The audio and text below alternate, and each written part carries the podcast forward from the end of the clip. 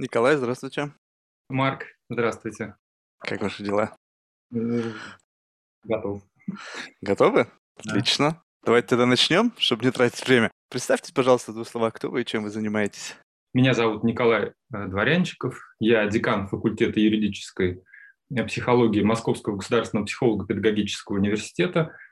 Ну и как декан я организовываю различные программы подготовки разных уровней специалистов в области юридической психологии. То есть это психологи, а, которые участвуют в решении самых разных вопросов на стыке психологии и права. Удивительно. Я, знаете, у вас подсмотрел одну тему, которая, на мой взгляд, как-то вдруг, вы знаете, так выперла. Я не знаю, может быть, в силу того, что просто интернет разрос и доступ к информации возник. Это вопрос э, ге- гендерного вот этого самоопределения. Я так Да. понял, что это вы одна из направлений вашей научной деятельности. Ну, это тема, которая кристаллизует какое-то время уже мои научные интересы. Да, это очень, очень такая любопытная тема. Да. Да, и вот у меня вопрос. Это было всегда вот эта вот проблема гендерного самоопределения, и она просто подсветилась за счет того, что появились социальные медиа, просто стало больше возможность донести этот месседж в народ, либо что-то произошло сейчас, и мы переживаем какой-то бум, связанный вот с, как бы с актуализацией этой темы. Вы знаете, гендерная тематика – это как такой многослойный пирог, Мгм. в котором есть э, биологическая предпосылка и слой, связанный э, с репродуктивной э, деятельностью, активностью, слой, связанный с э, социализацией человека в полувозрастных и эндокинетических э, закономерностях культур самых разных. Да, и, собственно, вот э, проблема третьего пола. То есть вот есть такой, был российский ученый А- Аарон Белкин, который издал книгу «Третий пол», согласно которым, как бы вот согласно этому взгляду, человек э, рождается э, как бы в двуполой бинарной системе. Но как бы вот эти эталоны гендера, которые существуют вокруг него, они, ну, как бы немножко, можно сказать, такие идеалы, да, эталонные. И, соответственно, э, как бы третий пол – это тот пол, который сам человек усваивает в течение жизни, как бы вот, э, ну, как бы проходя определенные стадии и созревания биологического, и сталкиваясь с различными социокультурными моделями поведения, вбирая их, и э, согласно вот этой вот модели у каждого из нас свой уникальный пол. Да? Некая констелляция семейных моделей, взаимоотношений с родственниками, взаимоотношений со сверстниками в определенные периоды жизни, взаимодействие с противоположным полом. И вот эту уникальность человек выносит как бы вот после подросткового периода и дальше ее проверяет на прочность. А интерес к этой теме, ну, он всегда был. И проблема эта, она всегда существовала там, в разных историях. А, И, ну, можно сказать так, что сейчас к ней приковано больше внимания, потому что это вот связано с сегментацией рынка, наверное. Да, потому что появляются новые субгруппы, субкультуры, которые представляют интерес для производителей, ну, такой маркетинговый интерес, экономический интерес, и, соответственно, развивая эти субкультуры, рынок просто их вот таким образом усиливает. М, То есть, по сути, здесь еще и влияние рынка тоже на формирование этих субкультур есть. Да, мне, мне кажется, да. Ну Рынок. вот тут, ну просто вот Арон Белкин, он сказал третий пол, ведь тут даже довел, дошло до абсурда, тут их этих теперь г- вариантов гендерного какого-то самоопределения, их там просто десятки, а то и сотни, то есть это о чем говорит, что мы настолько как бы пытаемся вот как бы э, кастомизировать свое собственное представление о том, кто мы есть, и в результате этого рождается вот такое какое-то невероятное количество вариаций этого. Ну, мне кажется, да, это отражает какую-то такую поисковую активность и попытку самоопределения современного человека, который, конечно, не может быть вот в бинарной системе однозначно предоположен. Да? Хочется а, как бы обрести некую такую вот сложную сущность, интересную, соответствующую реальности. И э, да. А это просто сущность от- соответствует реальности, либо просто человек, вот он какой-то, ну, просто понимаешь, что сейчас вот жить в бинарном мире, ну, во-первых, скучно, во-вторых, сложно. Ну, то есть все, ну, насколько я могу просто, наверное, может быть, в какой-то мере там от себя говорить, да, ну, каждый ищет какие-то способы для самопозиционирования.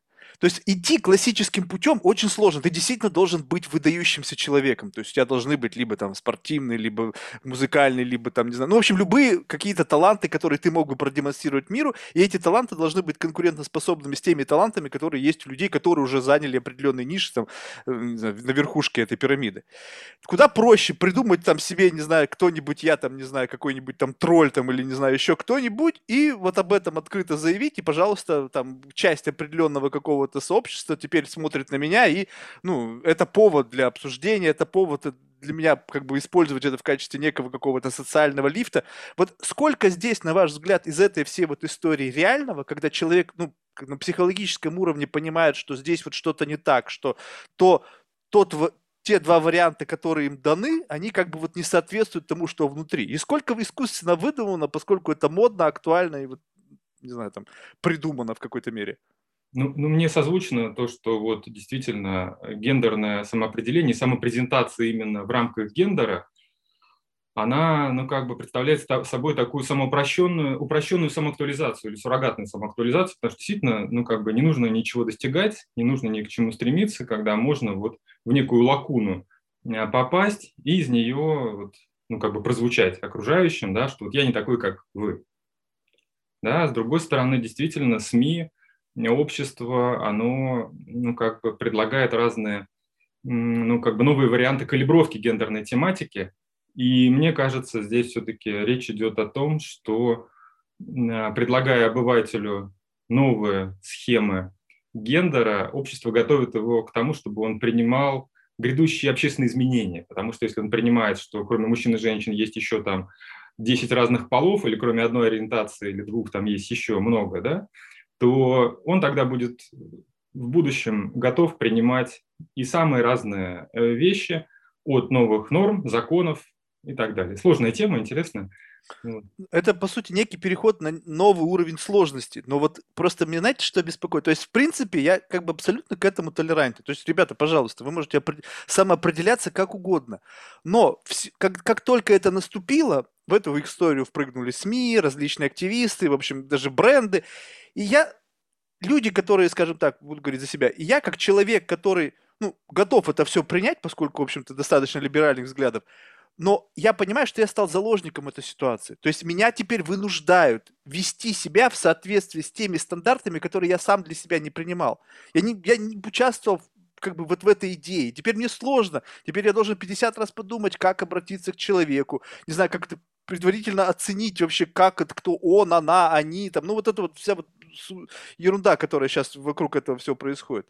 То есть вот не считаете ли вы, что ну окей, то есть вы, ребята, играете в это как хотите, но не делайте это стандартом, при всем при том, что и стандарта как такового нету. Когда это многообразие стандартов, и теперь я должен лавировать между этим многообразием, и каждый, кто придерживается того или иного стандарта, теперь имеет право как бы посчитать меня каким-то невежественным человеком в силу того, что если я даже просто не знаю и не имею представления, что такие стандарты могут быть, нарушаю какие-то нормы.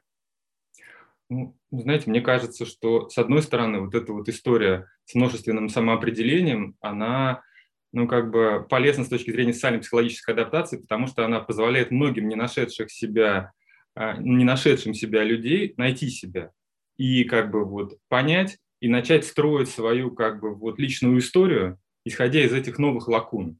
Да? Ну а людям, которые ну, как бы с этим не согласны, им ну, приходится жить в этом новом мире, где есть новые сегменты рынка, где есть группа избирателей, на которых политики ориентируются и лозунги соответствующие э, предлагают. Есть маркетинговые компании, которые именно этот сегмент рынка делают целевые группы, начинают на них воздействовать, поэтому здесь как бы о двух, э, ну как бы взаимо таких подпитывающих тенденциях, наверное, речь. То есть, с одной стороны, люди необычные находят себя, с другой стороны, ну, как бы рынок тут же подхватывает эту историю и начинает как бы развивать эти субкультурные ниши и дает возможность ну, как бы создавать ну, как бы рынок сбыта. Разных-разных-разных совершенно от продуктов до там, информации и те, смыслов новых. Просто до, докуда будет происходить вот дальнейшая фрагментация общества? То есть у нас, как бы вот так, если исторически наблюдать, были какие-то, постоянно была как фрагментация общества на какие-то там группы, да, социальные группы были там, они относительно большие, несмотря на то, что было, то сейчас это дробление, оно просто идет до какого-то уже субатомного уровня. То есть ты можешь быть, принадлежать там, к той или иной, во-первых, этнической группе, потом иметь гендерное определенное там какое-то и так далее. И вот это дробление, оно до бесконечности. В конечном итоге что мы будем иметь? Если говорить, допустим, о, о даже том же самом э, бизнесе, да, то есть о маркетинговых всех этих о политических идеях, то может дойти до того, что вот это дробление, оно выйдет до такого уровня, что каждому обращение будет персонифицировано для каждого отдельного человека, поскольку Совершенно... невозможно будет объединить людей по какому-то единому признаку. Ну, а у нас же тренд индивидуализации в последнее время идет. Обратите внимание, образование индивидуализируется. Да? То есть человек, когда поступает в университет, он имеет возможность в некоторых случаях даже сам формировать как конструктор свою образовательную программу. Соответственно, и потребители тоже индивидуализируются. Это на самом деле как бы ну, гимн индивидуализации человека. Конечно, да, нам, обывателям, и сложно в этом находиться, но с другой стороны, и интересно где-то.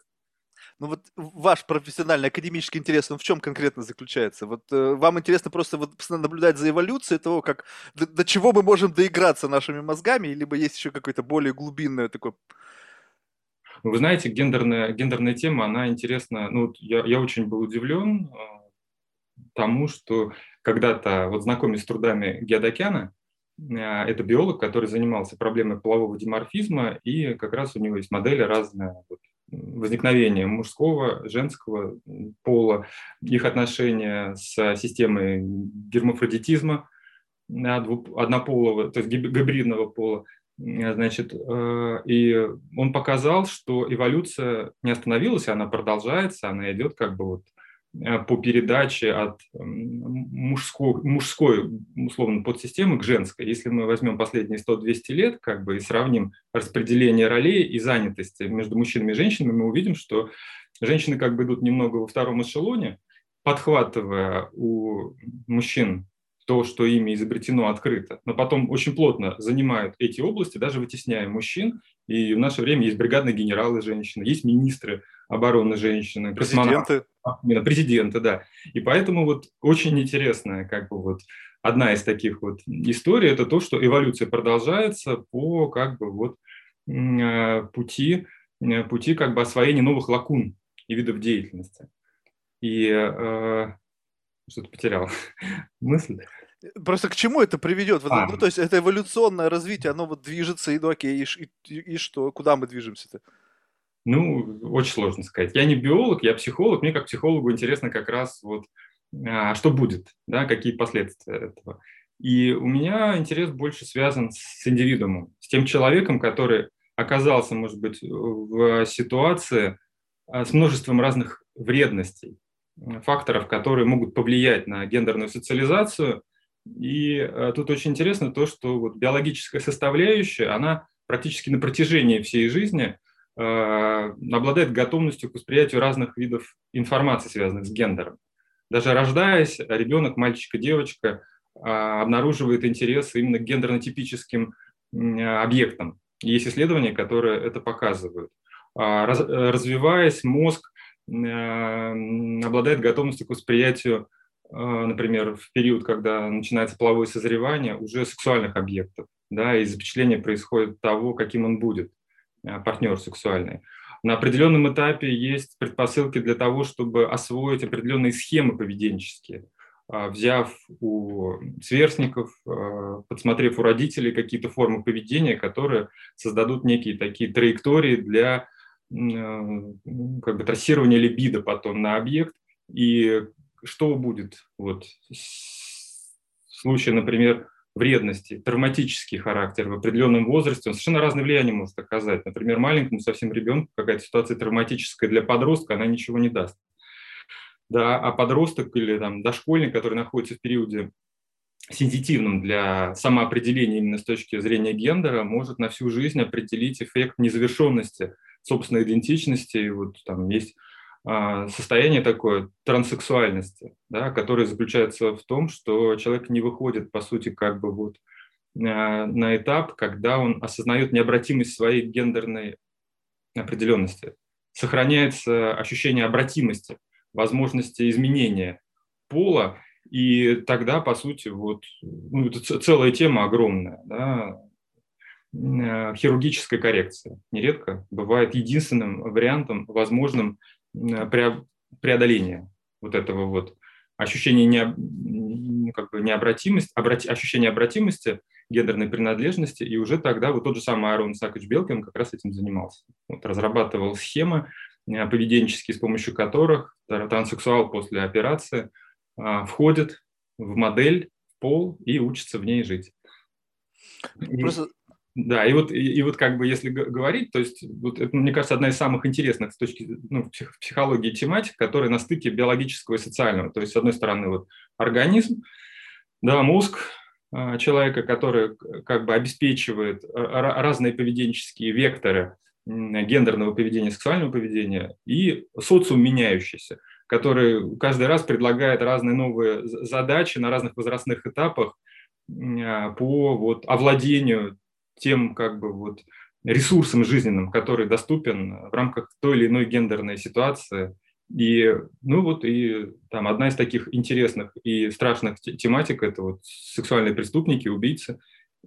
Это тоже как бы вот ну, важная очень общественная такой вот тематика такая, которая э, требует и разработки объяснительных моделей, схем, там, экспертных, диагностических. И это тоже вот ну, значительную часть моей жизни занимал научно.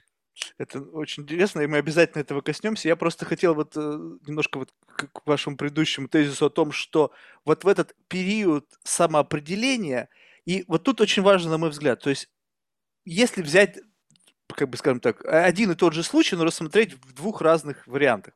Первый случай, когда вот в период какого-то созревания произошло, ну, на основании там грубо говоря, ну, каких-то внутренних ощущений, сейчас скажем так, вот, как бы обращенных именно вовнутрь, стал тот или иной человек ощущать какое-то несоответствие вот внутреннего мира к тому, как как бы вернее, внутреннего мира к внешнему миру. И здесь вроде как бы понятно, как действует биология, что, возможно, что-то там как-то генетически, либо там, ну, каком-то на внутреннем молекулярном уровне что-то не так, действительно, какой-то сбой, какая-то мутация, еще что-то.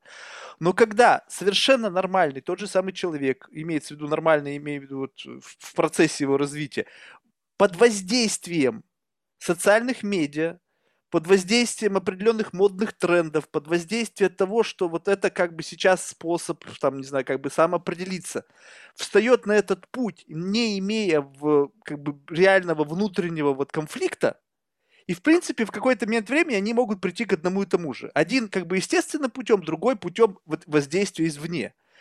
В силу того, что происходит либерализация этого, соответственно, вариантов второго может стать больше. Ну, потому что если мы больше говорим, что это норма, что это окей, что это, в общем-то, все в порядке, то, соответственно, и выходов будет подобных намного выше, больше.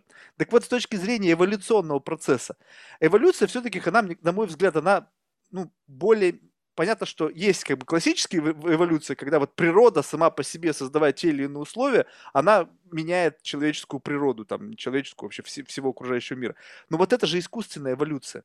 То есть человеческое сознание, человеческая мысль, человеческая жадность в каком-то мере, она создает какие-то концепты, либо актуализирует те или иные какие-то сложности, пытая, переводя их из одной категории, из категории, грубо говоря, отклонения в категорию нормы, или наоборот, и что влияет на изменение человека вот именно как бы не крепшего, не сформированного с точки зрения какого-то критического мышления, взглядов на эту ситуацию. И родители, которые становятся заложниками в этой ситуации, поскольку нельзя сказать, что это плохо – потому что новые нормы диктуют тебе то, что ты это неплохо, это есть новая норма.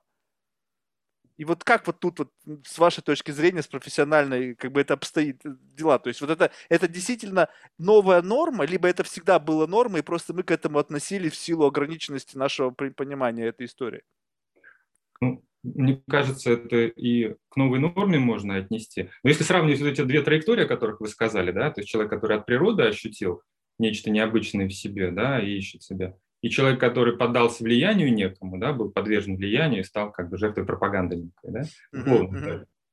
А, ну, в первом случае это ну, э, как бы больше вариант, связанный с необходимостью человека обрести себя, с его большей ограниченностью свободы выбора, потому что получается, что своим, ну, как бы своей необычностью он таким образом ну, как бы обязан тому, что ему придется себя искать в каком-то конкретном вот русле.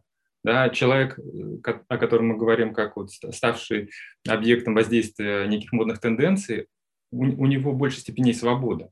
Он же может выбрать, может не выбрать. Если в первом случае выбора нет, и ему приходится как бы вот испытывать дискомфорт, вот это дистония состояние называется, да, гендерная дисфория, может быть, да, когда ну, не понимает он себя как вот мальчика или девочку, ему чрезвычайно сложно, да, он испытывает дистресс, ему хочется об этом поговорить, ему хочется как бы вот преодолеть себя. То случай, когда вот человек сталкивается с некими а, предлагаемыми ему лакунами или траекториями возможного путешествия, да, а здесь степень свободы, самоактуализация. Другое дело, что все-таки в вопросах, связанных именно с гендерной тематикой, я бы сказал, что это самоактуализация такая суррогатная. То есть она, она как бы не предполагает каких-то, может быть, таких чрезвычайных значительных усилий, ну, в случае, если только вот с операцией это не связано, с последующим да, гормональным сопровождением и сложной психотерапевтической многолетней работой. Да? Ну, она может вызвать отклик у молодого человека, да, и сделать его восприимчивым к разным видам информации, ну и к новым продуктам, как итог. Все-таки я считаю, здесь рыночная история, она во втором случае первична. Просто чем страшна, на, на мой взгляд, вторая история, то, что действительно, ну, как бы вот это вот какое-то там условно суррогатное там восприятие себя, как там нек, нек, некое какое-то другое воплощение меня в этом мире, оно может не, не, быть не остановлена на корню. То есть тут ведь вопрос в том, что с одной стороны она как бы псевдосуррогатная, потому что если мне в голову поместили этот концепт, каким-то образом он зашел, то я действительно могу испытывать муки. То есть, ну, это же все равно, как бы, особенно неокрепшее сознание. Или, или муки новых открытий, например. Ну, или да, что-то в этом. А, о вот... суррогате, смотрите, я все-таки говорил о суррогатной самоактуализации. Потому что ну, как бы самоактуализация вот, с точки зрения там, гуманистического подхода в психологии, она предполагает ну, активность, сложную такую, достижение каких-то а, вершин, да, реализацию себя. А почему я суррогатно это назвал? Ну, вот с языка сорвалось, uh-huh. что здесь как бы ну, такой ход достаточно простой, поскольку общество уже подготовило к этому молодежь, например, да, и так, ну, а вдруг я вот такой, да, или такой. Соответственно, не надо предпринимать каких-то усилий, не надо стараться, не надо mm. делать ничего, не надо ставить каких-то целей, стремиться к ним достигать, преодолевать трудностей. Поэтому вот ну, я, я в этом ключе слово суррогатное использовал. Да, но тут трудности все равно возникают. Я как раз-таки хотел к этому подвести, что когда вот вступив на этот путь, начинается история там с э, гормональной терапией, когда там дети, буквально дети, школьники там начинают э, проходить там какие-то гормональные лечения там в более воз- старшем возрасте, операции.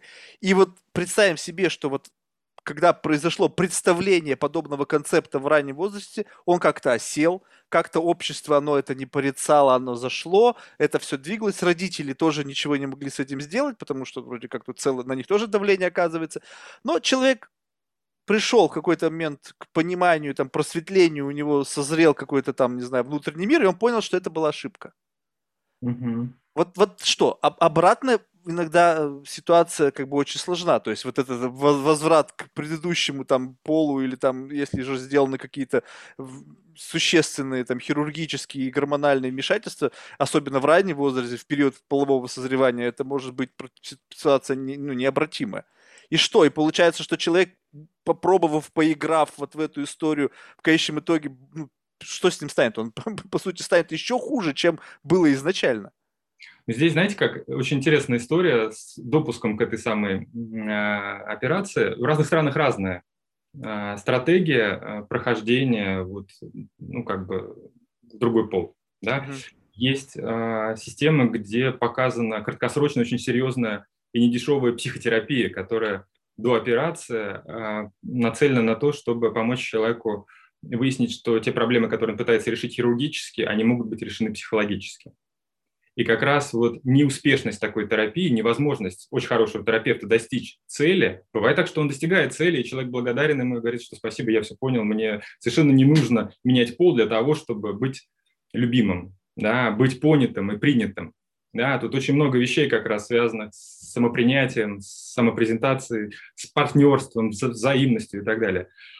А бывает так, что ну вот я сам был членом комиссии некоторое время по смене пола в экспертном учреждении, и у нас, например, вот такой психотерапии не было, но у нас был такой ход, когда человеку, который пришел на экспертизу комплексную, которая должна верифицировать его состояние, решить, можно ему пол показывать или нет, ему предлагают полистать журнальчики медицинские, где рас, расписаны схемы ну, как бы формирования гениталий угу.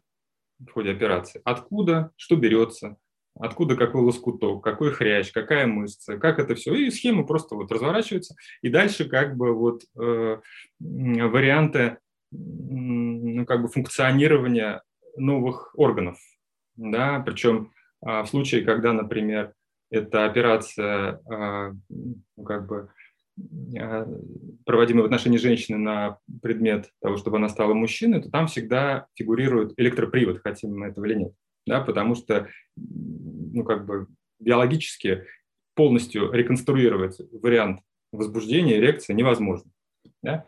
И бывало так, что человек, полистав эти журнальчики, он уходит до вот этой вот э, экспертизы, а бывает так, что присутствует на ней, но уже с видом менее воодушевленным, и пытается вот уточнить, а действительно ли так все вот это? Потому что действительно вот, это очень серьезная проблема. Возврат обратно очень сложный формирование самой, ну, как бы вот, ну, проведение самой операции, она технически, там, ну, относительно уже понятно, что там происходит, врачи про это знают, и очень многие клиники могут как знак качества презентовать эту услугу, да, мы можем и такую операцию сделать, да, по смене пола, как некий такой сложный высший пилотаж.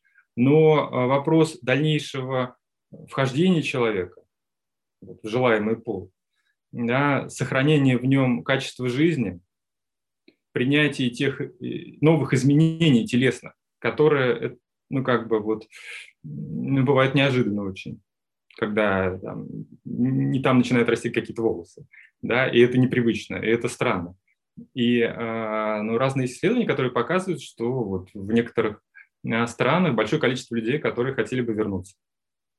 Поэтому очень большая э, значимость э, вот этого экспертного исследования, которое нацелено на то, чтобы определить, действительно ли здесь речь о транссексуализме, а не о э, ну, как бы, вот, человеке, который стал жертвой влияния модного, да, который вот словил какие-то флюиды, да, ему кажется, вот он возьмет так и сделает. И такие тоже вот на экспертизу приходят, бывает, и уходят потом, понимая, что, получая экспертное заключение, понимая, что, в общем-то, это не совсем их на данном этапе, а то, что они хотели как элемент эпатажа, например, да, то можно совершенно другими вещами сделать. А настоящие транссексуалы, а, те, кто как бы вот действительно с дошкольного возраста остановились на этапе, когда они никак не могут вот ощутить себя полноценно, а, у них как раз вот нет бывает никакого эпатажа, у них э, ну, как бы запрос о помощи и э, вот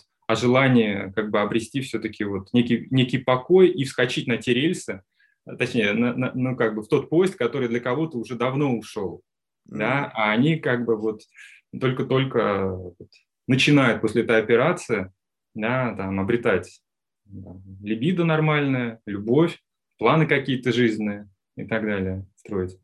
И это, это вот очень важно, чтобы человек, который пришел на такую экспертизу, чтобы он был психически здоров, это психиатр как раз оценивает, чтобы он был а, сексологом оценен именно вот как транссексуалом ядерным. То есть ядерный – это тот, у кого очень ранние воспоминания, связанные о себе как о, о принадлежном, о принадлежащем к другому полу, и а, исключить разные другие варианты а, сексуальных аномалий, расстройств, которые несовместимы с транссексуальностью. И психологическая работа здесь заключается в том, что психолог, с одной стороны, он ну, как бы участвует в работе и психиатра, проводя свое параклиническое для психиатра исследование, называется патопсихологическое. Это исследование, которое помогает верифицировать симптомокомплексы и упростить немножко работу психиатра и помочь как бы сделать более ясную картину состояния психического. И бывает, час работы психолога экономит психиатру часов 10 наблюдений, Хотя бывает и э, ситуации, когда психолог очень сложно, но клинический психолог, он может за короткое время вот составить такой вот а, а, профиль, симптомокомплекс пациента. А, что касается обеспечения сексологического исследования, психолог также здесь может а, помочь с помощью методик. Вот я могу ну, как бы похвалиться тем, что я 10 лет участвовал как раз в разработке таких методов параклинического исследования, аналогичных патопсихологическому исследований, с помощью которых психолог может верифицировать сексологические диагнозы, то есть помочь как раз оценить э, степень развития гендерной идентичности, восприятие объекта, определить как бы вот как раз какой из групп э, там, разных гендерных, спорных, э, сексуальных состояний или аномалий относится человек. И э, психолог, собственно, вот основную задачу, которую он решает, это оценка, э, оценка адаптационного потенциала человека. А выдержит ли он а, с имеющимся у него уровнем личностного развития, копингов, защитных механизмов ту самую непростую задачу по вхождению а, в этот пол. И можно даже так сказать, что нужна небольшая, ну, как бы все-таки особенность такая характера, которую можно ну, на обыденном языке сказать упертость или ригидность, Э, ну, психологи скажут, это может быть акцентуированность человека, которая позволит как раз преодолеть те трудности и э, быть, быть как бы вот в потоке, не соскакивая с этой вот выбранной стратегии. Потому что после операции, конечно, это совсем новая жизнь, это пожизненное гормональное сопровождение, как минимум. Да, плюс, конечно, это работа со специалистами и, э, конечно, наверное, с психологом, какое-то время с семейным психологом, потому что у этих людей возникают очень специфические проблемы, которые, тем не менее, могут быть традиционными психологическими методами и подходами разрешены, но вот самому человеку бывает очень сложно а, справиться с теми а, чувствами новыми, переживаниями, а, с новыми настроениями, которые у него возникают, в том числе и на фоне приема гормональных препаратов для того, чтобы вот жить полноценной жизнью. Ну, могу сказать так, что все-таки вот наука не стоит на месте, медицина развивается, и случаи очень успешной адаптации, полная, комплексная и социальная, таких людей есть. И много случаев, когда, ну, бывают случаи, скажем так, когда проскакивает а, человек, все-таки у которого не усмотрели какую-то особенность, которая не позволяет ему правильно осознать последствия, принятия решения. И вот когда ему хочется обратно, это, конечно, уникальная и очень сложная и тяжелая ситуация и для экспертов, которые сделали свой вердикт определили, что этому человеку показано, и для самого человека, и для тех ну, как бы вот мер, которые надо предпринимать для того, чтобы как-то вот вернуть его к нормальной жизни. Вот Поэтому, вот, вот знаете, я статистику такую хотел вам сказать, ага. что за вот я был экспертом в случае около Э, семидесятков, наверное, таких вот случаев. Так вот, пока я работал, у нас здесь с десяток, наверное, только человек вот, получили показания на такую вот операцию.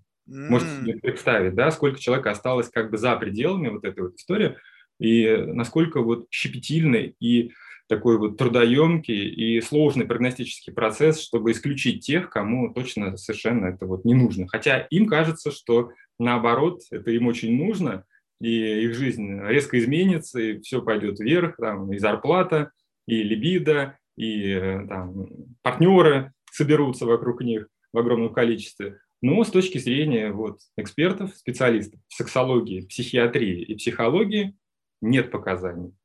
И когда человек предъявляет такие вот обвинения, ну не судебные, а обвинения вот в адрес комиссии, что вот вы вот не удовлетворили мой интерес, ну, предлагаем ему найти другую комиссию, например, да? или на свой страх и риск сделать эту операцию под свою ответственность. Только как бы вот что потом с ним будет, уже очень большой вопрос. А что значит под свой страх и риск? То есть где-то там, не знаю, в Мексику поехать, где там наплевать на все комиссии или что? Да, или да есть такие люди, которые вот решают проблемы такой как бы трансгендерный туризм, да, там, где, где они могут, имея деньги, опять же, подписав все равно типа документов, которые возвращают им ответственность за ну, как бы последствия, а, ну, могут это сделать. А вы не чувствуете вот некого вот на фоне роста вот этого как бы, ну, вообще движения, что начинает формироваться некая комьюнити, активисты, которые могут оказывать давление на вот подобные комиссии. Но что, по сути, как бы вы такой последний фронтьер, да, вот как бы вот эта единственная граница, отделяющая человека от его а, там обдуманного либо необдуманного решения. И вся задача этой комиссии, ну, по крайней мере, разобраться во всем этом и в какой-то мере снабдить необходимым набором там знаний, экспертизы для того, чтобы человек еще раз все переосмыслил, Плюс, если вы видите, что человек не готов или может там как бы психологически не быть подготовленным достаточно сильным, чтобы пройти весь этот путь до конца, что вы от, отказываете. И тут вот в силу того, что вот опять вот это новое влияние общества, общественного мнения начинает давить. Нет такого ощущения? Либо это пока какие-то, как бы в зависимости от стран. Просто я представляю, допустим, вот в США, я очень себе могу представить, что какие-нибудь активисты начнут говорить, что, ребята, а почему вы как бы решаете вообще быть или не быть, да? Вот, то есть как вы можете мне как бы мешать распоряжаться моим телом или там еще чем-то там? Ну, люди, которые становятся экспертами, они экспертную позицию с точки зрения своей науки как бы осуществляют, да, угу. и они как раз с точки зрения прогноза на будущее ну, как бы представляете себе, перспективно оценить на период полтора-два года, это постоперационная коррекция, да, эксперт, психолог и комплексно вот, и психиатр, и сексолог дают такой прогноз, который как бы говорит о вероятной э, положительной динамике, да, что показано, или что исключено, потому что человек не справится. Да? Ну, а на то они эксперты, понимаете? Человек выступает здесь в роли обывателя, который ну, очень хочет. Да? Ну, он хочет, и, и ему же не мешают как бы вот сделать эту операцию. Ему как бы вот мнение экспертное предлагают, а, с которым он может соотнести свое как бы вот ощущение, да, представление себя в будущем. Ну а что касается давления эксперта, я пока не забыл, ну, у нас в стране уголовная ответственность за давление на эксперта, поэтому тут mm. решается очень просто. Да, если, например, есть конкретная вот ну, как бы информация, да, которая, которая показывает, что на какого-то эксперта оказывалось давление, угрозы были, шантаж, то можно не, ну я, не, не, я не о таком давлении имел. Мне, знаете, как бы общественное давление. Сейчас же все через общество, через медиа, через вот, знаете, вот это все нагнетание обстановки. Не ну, на какого-то конкретного эксперта, а на экспертное сообщество, вот как бы в целом. Знаете, экспертное сообщество вот этих специалистов, которые занимаются проблемой гендера, пережило за последние 50 лет очень, э, ну, я имею в виду тематически, да, mm-hmm. смену разных парадигм в отношении сексуальности, и это касается и возраста половой зрелости, и брачный возраст. Причем в разных странах это разная история, там и возраст, и проблемы брачных отношений, сексуальных действий с родственниками. Да? То есть если мы вот, ну, есть такая тематика законодательства разных стран относительно сексуальности, да, мы можем увидеть, что это очень как бы такая вот меняющаяся история. Если, например, там в Советском Союзе за а, гомосексуальное поведение да, была уголовная ответственность, то сейчас нет такого. Да, только в случае, если речь идет о контакте с несовершеннолетним, с понуждениями, действием сексуального характера, развратные действия, но сам факт, он как бы э, гомосексуального контакта, он освобожден от уголовной ответственности. И эта динамика, она касается самых разных вот векторов. То есть это, как правило, вот темы какие? Это насилие в сексуальных отношениях, это э, сексуальный контакт с родственником, это сексуальный контакт э, с несоответствующим по возрасту человеком. Да? Или с человеком, который каким-то образом виктимен, например, с, э, с недоразвитием психическим, да, использование его беспомощного состояния таким образом. Так вот, вот в отношении этих тематик во всех практически странах за последние десятилетия очень много меняется. И можно сказать так, что законодательство нашей страны, например, и законодательство, законодательство стран Европы, США, они разных точек зрения придерживаются на то, какое поведение правомерное, какое нет – какие как бы брачные отношения допустимы, какие нет. И, в общем, завтра может быть совершенно другая ситуация. Интересно. Это, это очень динамичная тема, да, она очень развивается, она, ну, как бы вот, и мы не знаем, где мы окажемся завтра на самом деле. Э, вот.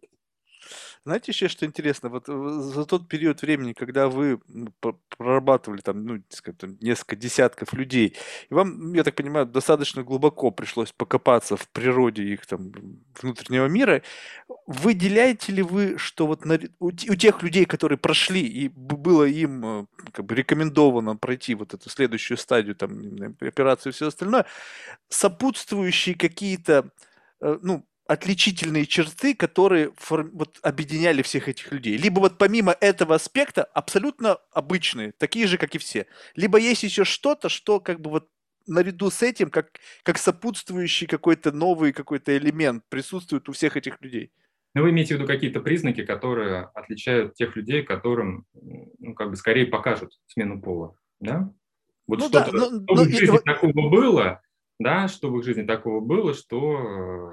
Ну, что, что, что их было в жизни, плюс, может быть, это какие-то особенности именно внутреннего мира, там, особенности характера, какие-то, может быть, еще там девиантные какие-то моменты. Ну, то есть это приходит только вот как единичный какой-то вот, ну, какой-то вектор, либо есть еще сопутствующие факторы, которые именно сочетание всех их вместе приводят к этому. Ну, вообще, конечно же, это очень такая разработанная тема, и очень много исследований есть, вплоть до того, что а, там, на уровне мозговых структур и хромосомного набора, и первого года жизни травматизация, и вот дошкольный период, до 6 лет социализация. А разные есть вещи, которые на это влияют. Но были и такие ситуации, когда и психиатр, и сексолог обращаются к психологу с вопросом, мы ничего не видим. Но вот как психолог, не зря же вот есть такая метафора, да, что это вот человек не в своем теле. Да, вот гормональный статус соответствует биологическому полу, психическое развитие в норме, нет здесь какого-то отклонения. А душа человека, да, она как бы вот не в том теле находится. И, соответственно, вот, ну, с помощью наших методик мы пытаемся как раз вот, а, увидеть а, самоопределение э, гендерное на разных уровнях. То есть каким себя видит человек с точки зрения как раз тех двух э, лекал, да, мужского и женского, как, как его идеал складывается в отношении образа желаемого «я», э, как он видит эти эталоны мужское и женское, как он себя определяет, какие у него есть самопрезентационные стратегии в отношении мужчин и женщин, как он воспринимает идеального сексуального партнера или реального сексуального партнера, вот, ну, это некий костяк тех, э, как бы, э, ну, как бы аспектов, которые мы изучаем с помощью вот этих вот методик, и как раз а, есть ну, закономерности, которые показывают, что вот у человека, которому показана смена пола, у него есть особенности идентичности, да, определенные. Я не скажу, что он вот прям вот женщина по методикам или мужчина, там есть закономерности, которые как бы надо рассматривать ну, так, индивидуально с учетом всей, как бы летописи его становления как мужчина или женщина, но есть закономерности и сочетание вот этих вот э, вещей, восприятия объекта, вот эталонов. Есть вещи, характерные для ядерного транссексуализма. Но самое важное, наверное, можно сказать то, что вот ну, я вот небольшую такую теорию закручу сейчас. То есть, а, рождаясь, человек в определенном поле осознает себя, и до 5-6 лет, ну, есть некая такая задача, которую формируют сексологи, а, не формируют, а ну, как бы вот озвучивают. Да? Это задача осознания собственной необратимости а, половой принадлежности. Вот к возрасту 5-6 годам и мальчики, и девочки к этому должны прийти. Оказывается, ну вот с точки зрения и российских исследователей, которые проводили это, верифицировали эту идею, дети, они допускают вполне, что вот в возрасте там, трех, двух лет, что они могут кем угодно быть, как профессионально, так и по полу. И к 5-6 годам а, большинство детей должны м, как бы осознать и принять то, что биологический пол, он как бы вот определен навсегда. И это сложно принять. Причем есть исследования много такие когортные, которые показывают, что мальчикам это принятие дается более тяжело. И у них больше уровень дистресса из-за этого. Да, девочкам это проще дается. И э, как раз вот не... Да, и важно то, что осознание вот этой определенности, и необратимости половой принадлежности создают предпосылки для того, чтобы а, ребенок до следующей стадии, до стадии либидо, до 11-12 лет, а, ну, вот психоаналитическая классическая традиция – это уже латентный период асексуальный, в котором как раз э, ребенок может со своей референтной группой, с той группой, к которой он себя относит, взаимодействуя, усваивать паттерны, соответствующие полу поведению. То есть мальчик в мужской группе, девочка в женской группе. И, соответственно, как бы уже возраст появления либидо, он дает возможность все накопленное на двух предыдущих стадиях уже применить а, к ситуации, когда появляется интерес сексуальный к объекту, и вот этот репертуар поведенческий, соответствующий полу, и вот эта определенность, уверенность в себе как представителя вот, пола, да, мальчика или девочки, она дает возможность как раз а, для экспериментов по поиску своей сексуальной уже идентичности и а, сексуального партнера. Да, и там тоже свои стадии. Так вот, получается так, что э, транссексуал ядерный – это тот, кто не вышел из этого периода первого и пронес как бы через вот и подростковый возраст, и даже физиологически у него либидо уже появляется, а он не знает, что с ним делать, потому что он еще там остался, он не может никак ощутить себя вот именно четко в этом поле. И бывает так, что мы, изучая вот такого человека, задавая ему вопросы про сексуальные предпочтения, сталкиваемся с тем, что а ему как бы даже не до них. Потому что ему сложно как бы представить себя, кем бы мог быть тот человек, который вот ему бы соответствовал. И только как раз вот после операции, которая ставит точку ну, в сознании этого человека о том, что вот он определился, да, вот он все-таки в этом поле оказался. Дальше уже разворачивается ну, как бы тот процесс с отставанием прохождения через репертуар поведенческий, соответствующий референтной группе, и уже вот, либидо, да, сексуальное влечение на тот объект, который он сам выберет. И это, в общем, ну, как бы вот главная, наверное, особенность, которую можно вот и в клиническом исследовании увидеть. Да? То есть есть факторы, которые как раз показывают то, что ребенок вышел из этого периода, и у него были сложности. Он не получил должный опыт взаимодействия со своей группой сверстников. Там могут быть разные причины, но вот если этот дефицит опыта совпадает как раз с теми трудностями обретения своей идентичности первичной, то дальше уже как бы продолжаются проблемы. И а, ну, а большинство вот, на уровне житейском, тех, тех, кому делали операции, говорили о том, что ну, они чувствовали себя вот, не в своей тарелке. Они чувствовали себя не в своем теле, и ну, как бы казалось, что вот а, данное биологическое тело, при том, что оно здоровое, развивается хорошо, оно вот не их. И здесь тоже есть разные, разные риски, потому что это может быть связано и с психопатологическими вещами, с дисморфофобией, с психическими а, расстройствами, которые начинаются манифестироваться таким вот образом. И очень важно как раз здесь вот психиатр в комиссии присутствует для того, чтобы отделить одно от другого и показать, что то есть вот для смены пола человек психически должен быть здоров. Если у него есть аномалии психические, там, сложности какие-то, он и решение принять не сможет. Прогноз на будущее дать о том, что, что с ним будет потом. Да, ведь бывают люди, которые приходят с тяжелыми психическими заболеваниями, с бредом, с бредом как раз вот э, гендерным, самым разным, в котором как раз фигурируют э, там, очень разные тематики, где вот, вот мир изменится, если я изменю пол, и я его изменю. Вот, и приходится такие вот случаи обязательно распознавать, отсекать, и не допускает таких людей к операционной коррекции, хотя, конечно, вот они бывают очень, очень недовольны и как могут проявляют свое неудовольствие и разные варианты воздействия на комиссию, ну, бытов, бытовые пытаются оказывать. Но здесь, здесь, конечно, эксперты защищены, вот, но это, это очень важное условие. Знаете, мне еще очень такая, ну, не совсем понятная для меня вещь, это когда, допустим, ну, люди меняют пол, и потом в качестве объекта социального, ну, сексуального влечения выбирают себе ну, как бы представителей того же пола. То есть, по сути, мужчина там стал женщиной, и потом как бы объектом его сексуального влечения являются те же самые женщины. То есть я вот это здесь не могу понять. То есть ты ну, был мы, мужчина. с вами жертва, мы с вами жертва бинарного пола. Давайте так, бинарная система. Да, потому что ну, очень, очень э, как бы сложная вещь либидо, очень сложная.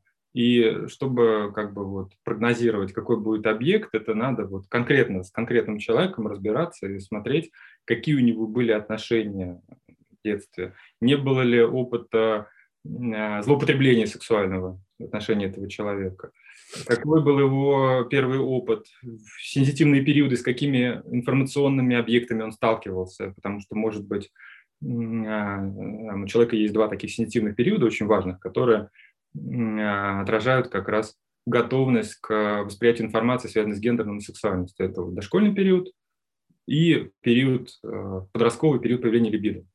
И злоупотребление, а, информационное воздействие или контакт с информацией, которые моделируют разные там, траектории сексуального поведения, они могут определить как бы вот восприятие человеком себя, своей сексуальности на всю жизнь. И важно то, что вот мозг в тот период как бы словил некий паттерн, который сел на вот области а, сложные, там, цел, целая как бы вот констелляция областей, готовых биологически к восприятию информации, плюс а, к переработке этой информации, это уже и корковое отдел. И, соответственно, ну, как бы вот, мне близка все-таки еще раз концепция третьего пола Белкина, потому что э, сексуальность и гендерная идентичность каждого человека, они уникальны, неповторимы. И ну, у меня вот, знаете, какой опыт есть? Я выступал научным консультантом двух диссертационных исследований по пациентам с гермафродитизмом. Это большие когорты. То есть гермафродитизм – это очень сложное состояние, когда человек рождается с двойными гениталиями. Причем биологически пол хромосомный один, а в силу тех вредностей, с которыми сталкивалась мать во время беременности, может быть нарушено формирование гениталий, и ребенок может рождаться смешанными гениталиями. И, соответственно, это отражается не только на гениталиях, а на всем гормональном статусе ребенка. Так вот, э, у меня был опыт работы с мужчинами, это одно диссертационное исследование – и с женщинами, другое диссертационное исследование, которые вот в первые же месяцы после рождения получали медицинскую помощь, то есть хирургическую коррекцию, жили какое-то время до периода полового созревания. А вот в период этого полового созревания бывало так, что вот организм себя вел ну, очень по-разному. И были случаи, когда показана была смена пола хирургического подростковом возрасте по медицинским показаниям. У меня были такие вот опыты работы. Есть опыт работы с такими подростками, с юношами, девушками, которые вот всю жизнь себя воспринимали ну, как бы вот в одном поле, а организм ну, как бы вот заявляет свои, ну, можно так сказать, да, права на пол другой. И, соответственно, что происходит с этим ребенком с точки зрения психологии, да, как ему приходится вот, с помощью родителей принимать решение о том, в каком поле ему дальше быть. И здесь вот операция, она похожа на самом деле на то, что с транссексуалами делается, но здесь уже как бы просто по показаниям она идет. И эти люди, они, их сложно отнести вот с точки зрения обывателя к мужчине или к женщине. Это вот точно не, не бинарные люди. У них э, ну, как бы телосложение, у них гормональный статус, у них ну, как бы предыдущая социализация, она совсем не похожа на то, через что проходят обычные люди. И таких людей много, их сотни тысяч по всему миру. Они получают помощь, они живут, они заводят семьи, они заводят детей, а, и ну, как бы вот их мир, он совсем не похож на мир там, обычных людей, обывателей, которые, там, для которых там, человек, который сделал операцию по смене пола, там, заснул одним, проснулся другим. Да, тут, тут всю жизнь идет, это и перепады настроения, это и изменения, связанные с мышечной массой, это изменения, связанные с жировой тканью, это эндокринологический целый спектр а, проблем и неврологических проблем, которые сопровождают такого человека. Это, ну, это очень, очень сложно, как бы. Вот. Это сложно себе представить, когда и тестостерон, и эстроген, и все в одном теле, да. это такой бур, бурлит это высший, Да, это высший пилотаж, ювелирная работа, вот так вот выстроить схему ведения такого пациента, чтобы качество жизни его, ну, как бы соответствовало хоть в чем-то норме, да, и ну, те случаи диссерционных работ, э, которых которые я сопровождал как психолог, потому что все мои методики, они там как раз были очень востребованы. Очень-очень. Вот, они как раз показали, что это возможно. Но э, это не, само собой не образуется. Как бы. Этим надо заниматься, это, это, это нужно вот смотреть, это можно отслеживать на разных этапах как раз. Вот, что здесь с гендерной идентичностью, что здесь вот с восприятием своего тела, что здесь с восприятием интереса сексуального, как его вот, вести, развивать дальше. И это ну, так, очень, очень интересное было приложение для вот меня, моей тематики, как бы вот.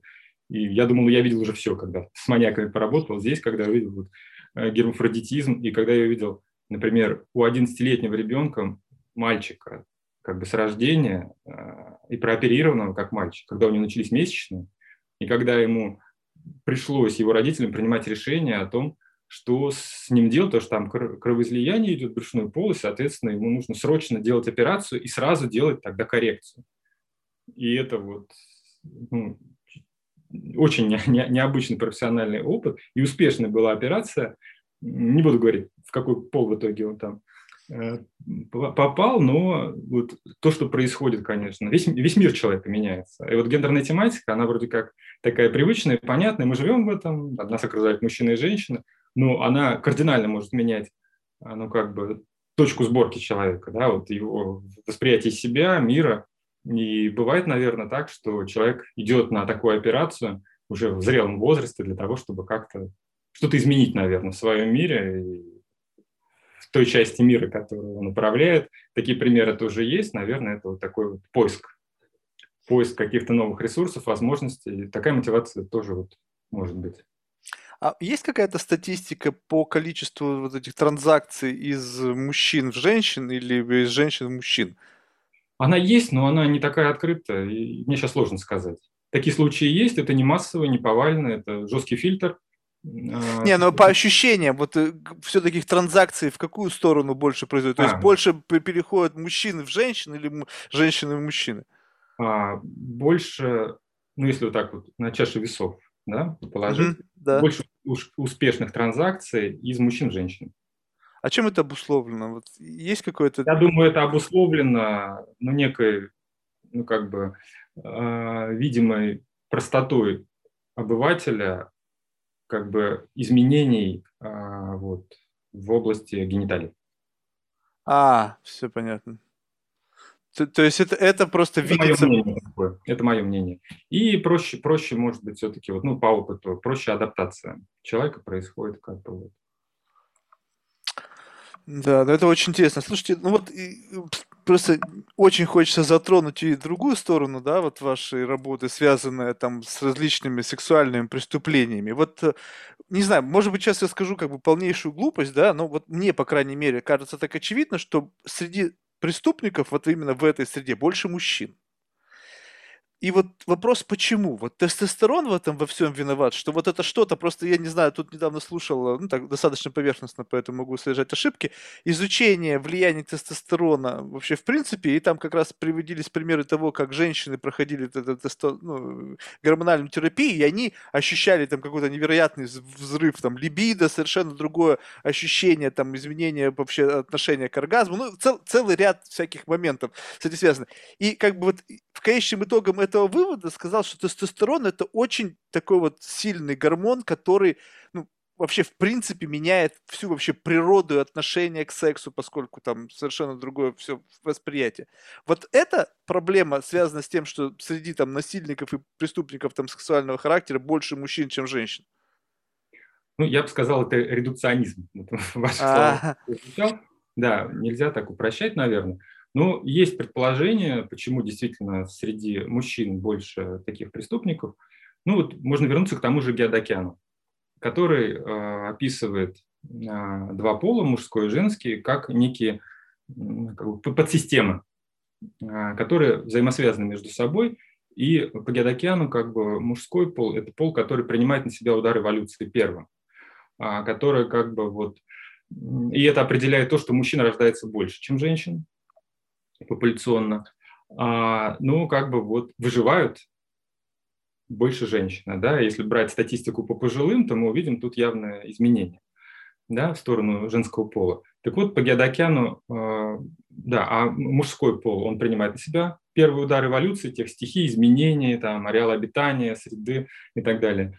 А женский пол, он идет как бы во втором эшелоне под защитой мужского, и как бы вот те мужчины, которые успешно адаптируются а, к средовым условиям, они как раз имеют возможность и передать свои гены будущим поколениям.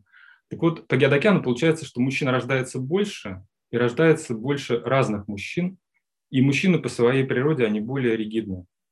То есть э, как бы индивидуальная изменчивость по Геодокяну, она больше присуща женщинам, чем мужчинам. Мужчины, они более стереотипны. И вот как бы с точки зрения эволюции как раз это достижение того, что мужчина рождается больше и разных. С тем, чтобы те, кто попадет как бы в тот необходимый, ну как бы в те необходимые задачи, которые эволюция сейчас ставит, они будут востребованы, а есть и те, кто не попадает. Есть такие вот как бы мар- маргинальные, ну, условно, индивиды, да, можем их так назвать, которые ничем как бы вот не полезны обществу сейчас. Но они есть. Это как бы эволюционный э, взгляд на природу. И как раз по Геодокеану вот эти вот люди, преступники сексуальные, они как раз относятся к этой группе. К тем, кто, кто как бы вот представляет собой некий, ну, как бы запасной фонд эволюция. Кто знает, а может быть в каких-то ситуациях пригодятся и такие, условно говоря. Да? Женщина рождается как бы вот по Геодокяну, а, ну, вот с точки зрения девиации меньше. И они более однородны, более совершенно, можно сказать, по вот, устройству организма. Это он показывает вот на разных а, видах животных, там до людей даже у него не доходит, он это показывает на, на разных-разных как бы вот, Э, видах и ареалах обитания и доказывает эту точку зрения. Так вот и получается, что как бы вот такие люди всегда были, будут и есть, пока есть эволюция. И сделать с ними что-то тоже очень сложно. Были такие попытки ну, концепция дурного семени какое-то время назад была, которая предписывала и предписывает сейчас в разных странах кастрацию, кастрацию химическую и анатомическую таких людей, чтобы пресечь возможность оставлять потомство. Да? Это как раз вот отголоски тех самых эволюционных взглядов mm-hmm. на то, что это вот как раз э, были разные в истории человечества такие вот движения истребления неугодных, да, в том числе и по разным признакам, не до, не до людей, не до человеков, да, тоже концепция дурного семени. Но если мы вернемся вот к нашей тематике, то ну, вот, мне вот понятно это. Почему, например? Да, вот именно среди мужчин больше таких вот людей, чем среди женщин. Ну и по опыту работы, ну, я могу сказать, что где-то, наверное, чуть меньше тысячи через меня прошло разных экспертных случаев, пока я вот 10 лет работал в экспертном учреждении, и э, единицы. Это женщины, серийные убийцы, они тоже есть, но это единицы. В основном это, конечно, мужчины. То есть это что, получается, что вот это на, на, неко, там на, на уровне подкорки чувствуется, что ты, в общем, ты как бы за бортом, и вот эта фрустрация, она приводит к какому-то выплеску насилия, который приводит, не знаю, вот к таким последствиям, что мужчина, получается, осознает, что вот он как бы выпал из этой эволюции, как запасное колесо лежит там где-то в, борда... в багажнике, и просто я пытаюсь понять, что что, ну, окей, ты вот попал на эту ветку условной эволюции. Окей, ну что происходит? То есть здесь должно что-то еще произойти? То есть это какой-то травматизм детский, это должно как-то сложиться, твоя жизнь еще, помимо всего прочего, неблагополучным образом. Либо это уже то, что твоя жизнь сложилась неблагополучным образом, демонстрирует то, что ты являешься, как бы, лежишь как бы вот на этой запасной ветке. Ну, интересная такая мысль. То есть, с одной стороны, да, эволюционно она, этот, этот взгляд, он так стигматизирует вопрос и делает его нерешаемым просто, да, ну вот такие люди просто они будут рождаться и все. Но э, есть, есть такой момент, что настоящее такое вот э, сексуальное серийное поведение, оно является результирующим большого количества вредностей и разных условий. То есть просто оказаться на другой ветке эволюции это не значит, что ты обязательно будешь вот таким вот маньяком. Да? Mm-hmm. Ты можешь испытывать дискомфорт, находясь как бы в каких-то привычных э, социально привычных видах деятельности, да, ты можешь испытывать какие-то неудобства и даже не понимать, с чем, с чем это может быть связано. Вот если говорить о людях, которые оказались как бы по геодокеану, вот этих вот лакунах. Но есть факторы вредности, которые ускоряют формирование такого поведения. Я вот так, как метафору такую вот э, использую выражение, что это понятное, как бы вот, понятный пазл с множеством неизвестных пазликов. То есть понятно, как бы вот сочетание чего может привести, но это индивидуально, опять же. И я могу их перечислить. То есть один из таких вот очень важных вещей – это родовые травмы. Это травмирование ребенка, мальчика во время родов, когда может повреждаться, как, могут повреждаться области, которые клинически неактивны в первые годы жизни те, которые отвечают за сексуальное поведение человека, которые начинают проявлять себя там, в более поздних возрастах, но они уже травмированы. В результате ну, самых разных факторов, там, ишемический гипоксиального генеза называют, да, кислородное голодание и сдавление. И когда приходит время для а, пробуждения этих отделов, они травмированы. Они не получали своевременно кислород, там остаются, может быть, кисты, может быть, они физически просто вот, ну, как бы лишены нормальной иннервации и кровоснабжения, они не включаются. Или включаются раньше, в связи с тем, что они были как бы вот активированы этими травмами. Бывали случаи, когда очень маленькие дети уже там, проявляют активный интерес к сексуальной жизни. Причем такой вот патологический интерес.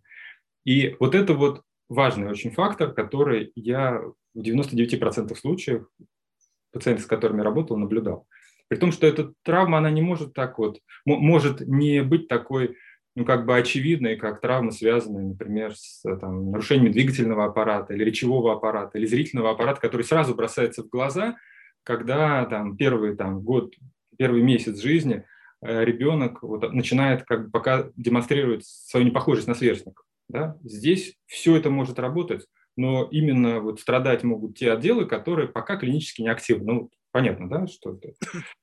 А дальше уже как раз вот попадая в определенные ситуации гендерной социализации, то есть когда, например, там надо поиграть в какие-то детские игры, в машинке, в казаков-разбойников, в дочки матери, в школу, в больницу, да, ребенок чувствует, что ему вот здесь как-то не так интересно. Да, ему вообще непонятно, что происходит. И э, те области, которые могли бы взять на себя вот ролевое распределение, да, роль там доктора, отца, роль там гонщика, да, ему вот почему-то это сложно.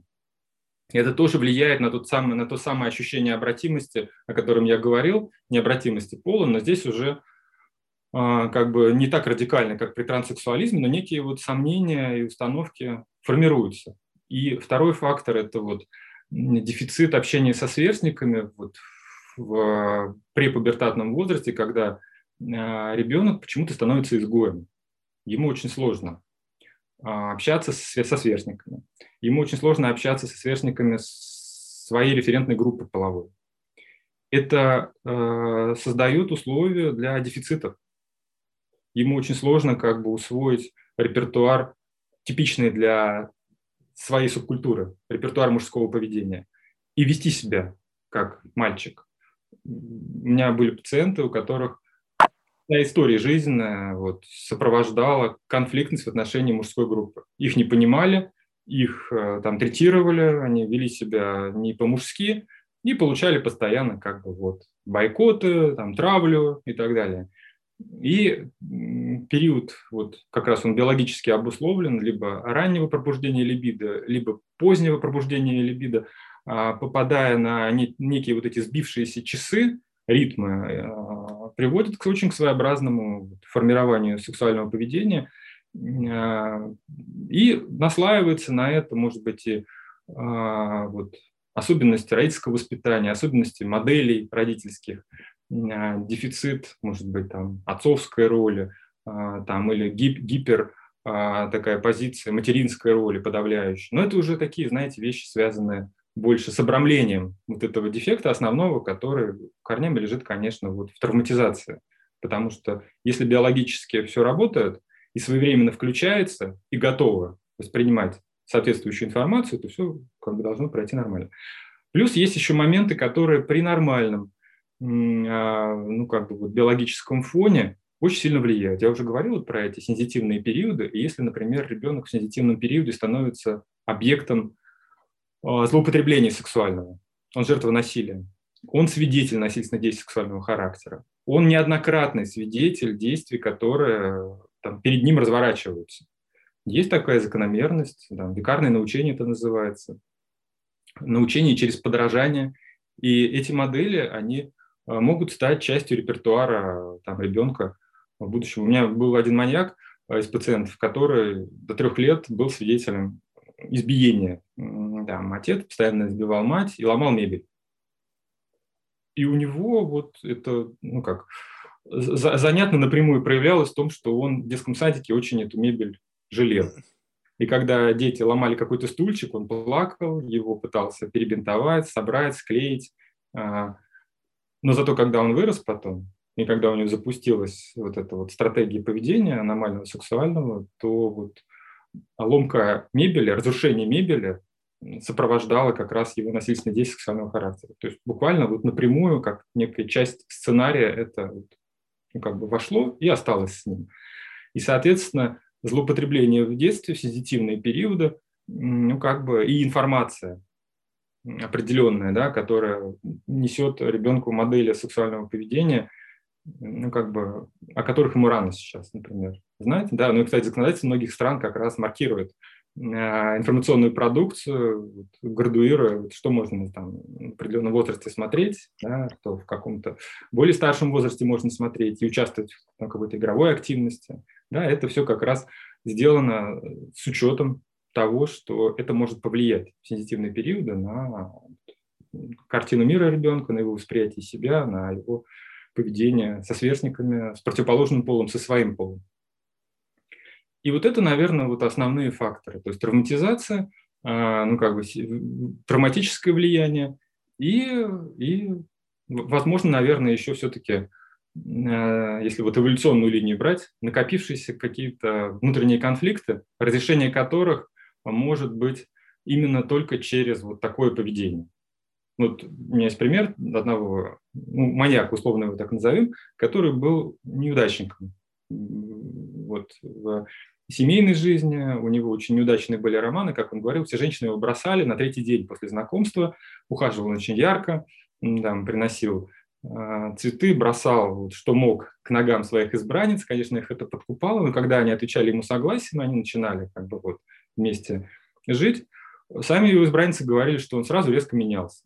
Из такого брутального и муж, мужественного он становился рохлей, тряпкой, плаксивым, капризным, как маленький ребенок, который как бы уже вот не очень похож на мужчину, что, как вы видите, как раз отражает дефицит усвоения мужской роли. Да?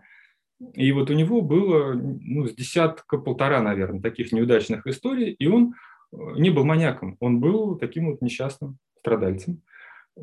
Пока вот однажды горестно не размышляя о своей несчастной жизни, он не услышал, что одна из девушек, которая его бросила и пренебрегла им, была изнасилована жестоко. Mm.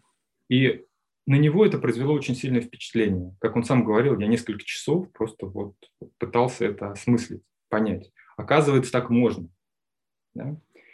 И дальше для него ну, как бы вот, насилие и удушение женщин убийства выступило, можно сказать, как бы таким каналом разрядки всех своих вот этих вот претензий, да, пренебрежений.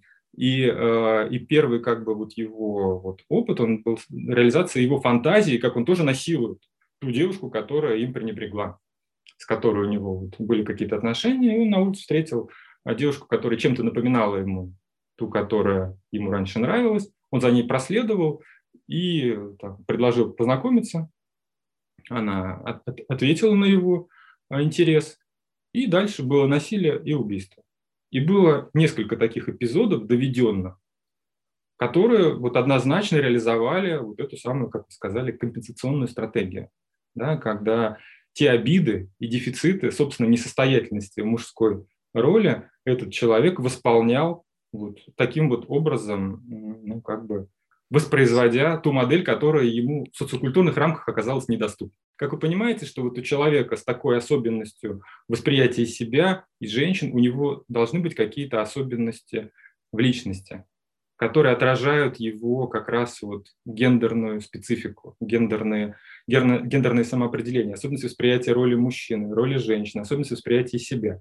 И можно сказать так, что вот за много лет работы с такими пациентами мы как раз накопили такие вот точки симптомокомплекса, которые э, характерны для разных типов конфликтов, которые приводят в итоге, а, вот, ну, могут, могут реализоваться таким образом, и это очень активно и мы использовали в ситуациях с профайлингом, с разыскными мероприятиями, в ситуациях с коррекционными мероприятиями в отношении таких людей, и э, ну, какой-то интересный эффект от этого есть. Извините, я вас перебил. Не, не, ничего страшного. Я просто, знаете, о чем задумался. Ну, то есть, ну, мне вполне очевидно, эта ситуация могла бы быть, когда человек, ну, какие-то ментальные у него проблемы, то есть, в принципе, человек неадекватен, когда он, ну, скажем так, вот вы сказали, что он понял, что и так возможно. А что значит так возможно? То есть вот одно, когда человек, он вменяемый, то есть, да, у него там, возможно, не сложилась жизнь, там, неудачные взаимоотношения там с девушками, не знаю, там, может быть, действительно там какая-то асфиксия, там, обвитие там пуповины, там, момент там рождения или так далее. В общем, целый ряд каких-то последствий, которые при... сделали из него тот, кто он есть. Но как происходит трансформация в мысли, в голове, что можно убить человека? И за счет этого компенсировать свои собственные неудачи. Вот, вот этот инструмент мне не понять. У психов я условно понимаю, но он не, не в адеквате. У них там это болезнь, это шизофрения, это бред, там, в общем, все что угодно, там, э, галлюцинации. Но когда здоровый человек, условно, психически, или это уже отклонение психического здоровья. И здесь на фоне этого накладывается какое-то какое событие, которое яркое, которое окончательно, как бы, грубо говоря, сносит голову. Давайте так, все-таки, если речь идет о парафилиях, это расстройство сексуального влечения, аномалия влечения в МКБ, это как раз, ну, во всех классификаторах, это психическое расстройство. Угу. Расстройство сферы влечения, а, где фигурирует некий необычный способ или объект удовлетворения влечения, который исключает социокультурный нормативный вариант. В том примере, которым я перевел, привел, как раз очевидно было, что социокультурная модель сексуального поведения с ухаживанием, последующим как бы вот заключением брака для этого человека она была ограничена из-за тех дефицитов, которые он набрал вот, ну, как бы в ходе своей социализации гендерной, с рождения. И, э, ну, ну, все-таки отвечая вот на ваш вопрос, как вот такой человек, да, не псих вроде бы, да, ну, проблемный, да, ну, страдающий, почему он убивает? А у меня были случаи, пациентов, которые убивали ненамеренно, случайно, в ходе реализации вот, аномального сексуального поведения, неожиданно для себя. И получали некие новые впечатления в связи с этим. И таким образом схема поведения сексуального, которая вот, ну, как бы состоялась у них и давала им некое удовлетворение, оно, ну, как бы вот цементировалось этим финальным элементом и как бы стала составлять ну, некую часть репертуара необходимого для получения удовлетворения такого человека. Потому что прокручивая потом вот в памяти эти последствия, действия, обязательно финальный момент, где гибель жертвы, например, какие-то действия уже с, там, с погибшим человеком, да, это вот, ну, как бы расширяло а, сценарий сексуального поведения таких людей и становилось его необходимой, неотъемлемой частью. И приносило те, ну, как бы, необходимые для них эмоции, которые им недоступны в обычной жизни. И это не всегда убийство запланированное. Бывало это случайное, которое как бы потом становилось частью mm-hmm. таким вот образом. И, конечно, это сопровождается отклонением, потому что все-таки человек, который там, получил комплекс там, родовых травм, у него это ну, как органический симптомокомплекс, у него органика, у него могут быть и измененное состояние сознания, и повреждения, как бы вот эмоциональной сферы, которые не позволяют ему корректно реагировать на изменение ситуации. Э, Потом, вот если все-таки, кроме эволюционной теории, вспомнить еще, есть такая этологическая теория профилей, или девиаций, согласно которых, как бы, которые а, есть в животном мире варианты а, ну, как бы того, что в сексуальном поведении человека считается ненормальным. А у животных, у насекомых, а, у гоминид это нормально. Например, это там, поведение сексуального богомола. да, с откусыванием, известный вот этот пример, да, с откусыванием головы самца самкой, да, что пролонгирует а, сексуальный контакт репродуктивный. Тарантулов, который поедает там, своего партнера после спаривания. У шимпанзе, например, а, демонстрация возбужденного полового члена эквивалентна демонстрации статуса самца, занимающего важное иерархическое положение в этой стае, и, соответственно, как бы, например, такое же поведение, но не статусного, сам, статусного самца не разрешено, и такой самец может как бы получить там, меру вплоть до изгнания из стаи. И э, есть вот много исследований, которые показывают, что то, что как бы вот мы наблюдаем как ненормальное у людей, э, мы видим у животных как часть, важную часть их социальной жизни, репродуктивной жизни, спасающей просто вот этот вид или вот этот, эту группу животных от вымирания. Есть такая теория, да, теория, согласно которой человек, он э, тоже является носителем архаических а, форм сексуальности в памяти. Ну, они, эти формы, запрятаны далеко.